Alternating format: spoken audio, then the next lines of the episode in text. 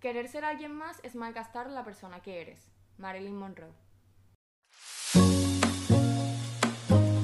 Saludos a ti, personita que nos escucha en este preciso momento. Les damos la bienvenida a nuestro podcast de crecimiento personal Zona Conectiva. Yo soy Liliana. Y yo soy Cristal. Y aquí estaremos creando un espacio de reflexión para juntos tratar de mantener una vida mentalmente saludable. De ahora en adelante seremos una familia, dos chicas dispuestas a hablarte con su más humilde opinión y dialogar con ustedes de cualquier tema. Así que sin más preámbulos damos comienzo a un nuevo episodio y te invitamos a que nos escuches en estos breves minutos que estaremos junto a ustedes. Esto es Zona Conectiva. Hola, ¿qué tal? Yo soy Cristal. Y yo soy Liliana y bienvenidos a un nuevo episodio, el primer episodio de Zona, Conectiva. Este primer episodio va a ser titulado Ser para los demás o ser para ti. Así que vamos a empezar con una breve definición de lo que es ser. Ser es todo aquel que posee un alma. Un ser es un individuo, una criatura o una entidad. Exacto. Básicamente el ser es lo que le otorga a una cosa o a un individuo cualidades y características. Existen muchas interpretaciones distintas de, de lo que es ser. Ejemplo, hay algunas personas que creen que el ser es una idea o que el ser es algo predeterminado en cada ser humano, o sea que nacemos con esto. Pero mi perspectiva es que el ser va mucho más allá de una simple idea. Yo lo veo como una decisión. Aristóteles define este término como lo más íntimo de todo aquello que es o existe, porque según él no todo es del mismo modo. Así que no todos somos del mismo modo porque tenemos el beneficio de ser, de ser únicamente nosotros mismos. Entonces, ser es algo que va más a fondo, es del alma, es algo propio, es personal. Y nosotros siempre vamos cambiando. Así que eso lo convierte en algo constantemente cambiante. Exactamente. ¿Hizo sentido lo que dije? Totalmente. Entonces, aquí es que entra la pregunta, ¿qué es ser para los demás? En el momento que definimos nuestras cualidades totalitarias a base de opiniones de otras personas, estamos siendo para los demás. Y me refiero a totalitarias porque podemos con construir o mejorar nuestra manera de ser a base de algunas críticas constructivas, de crianzas, de enseñanzas, pero cuando permitimos que este único factor del qué dirá el resto se interponga nuestra manera de ser, ahí es que comenzamos a fallar. Cuando somos para los demás, dejamos y permitimos que los demás sean, sean los que nos definan, sean los que nos construyan, los que creen como que esta imagen de nosotros que verdaderamente no es cómoda para nosotros y no es verdad para nosotros, pero es tan fácil ser para los demás que ser para uno mismo que no nos damos cuenta. Ujú. Y haciéndole referencia al quote de querer ser alguien más es malgastar la persona que eres.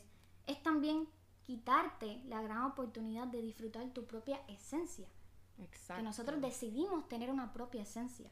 Otro ejemplo de ser para los demás es no saber decir que no.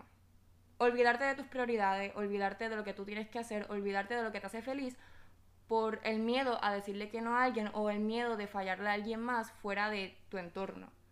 O sea, decimos que sí constantemente sin pensarlo, sin pensar en nuestro horario, sin pensar en lo que nos importa y ahí mismo nos vamos perdiendo a nosotros mismos porque ponemos pro- como porque ponemos como prioridad a otras personas, las necesidades de otras personas En vez de las de nosotros. en vez de las de nosotros, Exactamente. exactamente. Entonces, cuando no nos ponemos como prioridad, ahí notamos lo difícil que es ser para nosotros mismos, ser para ti. Entonces, Cristal, ¿qué tú defines como ser para ti? Yo creo que ser para ti es agradarte. Es vivir únicamente tu vida según tu visión. Es respetar tu propia esencia. Ser para ti es lo que te distingue y lo que te define. Es lo que te hace existir entre tantas personas. Y muchas veces, probablemente acabas de escuchar lo que dijo Cristal y piensas, esto es egoísmo, como que es ser para mí, enfocarme en mí, agradecerme a mí, estar conmigo es egoísmo, decirle que no a alguien más para yo pasar tiempo conmigo aunque sea solo en mi cuarto. No exactamente, no todo egoísta, o sea, pasar tiempo contigo mismo no es ser egoísta, porque algo muy necesario y muy poco practicado en esta vida es el amor propio. Y cuando no nos damos amor propio y nos enfocamos más en los demás en vez de nosotros mismos, nos desgastamos, no nos agradecemos, nos faltamos el respeto a nosotros mismos. Exacto, yo creo que que todos muchas veces hemos malgastado nuestro tiempo buscando ser alguien que no concuerda con nosotros mismos. Pero si te pones a pensar, ser para otra persona o para otras personas es algo inútil. Porque nunca vas a poder complacer al que te rodea, a todos. Para nada. Únicamente te puedes complacer a ti. Así que ahí está la importancia. Es totalmente inútil tratar de ser para otras personas cuando puede ser para ti y estar feliz con eso.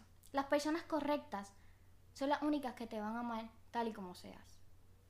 Además, si no te cuidas a ti, si no eres para ti y si no estás para ti, no te pones como prioridad, se te va a olvidar, o sea, no vas a saber cómo tratar a las otras personas, porque tienes que recordar que tú tienes que ir primero, tienes que ser para ti primero, definirte a ti como eres como persona, tu propia opinión, tus propias decisiones sobre ti, para entonces encargarte de estar ahí para los otros, porque si no estás para ti, te desgastas y no funcionas para los demás.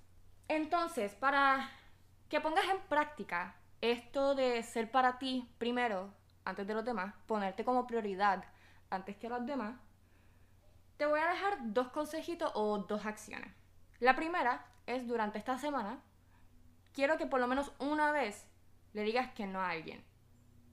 Pero dile que no con conciencia. Si te piden un favor o si te piden mm. algo, piensa primero, estas son mis prioridades, tengo tiempo o me estoy desviando de mi enfoque si hago eso por esa persona. Responde esas preguntas y ahí vas a decidir si es un sí o si es un no. Y te reto a que le digas no por lo menos una vez a alguien esta semana para enfocarte en ti. Y el otro consejito que te doy es que por una semana trabajes en un proyecto tuyo. Siete días, mínimo 15 minutos por día.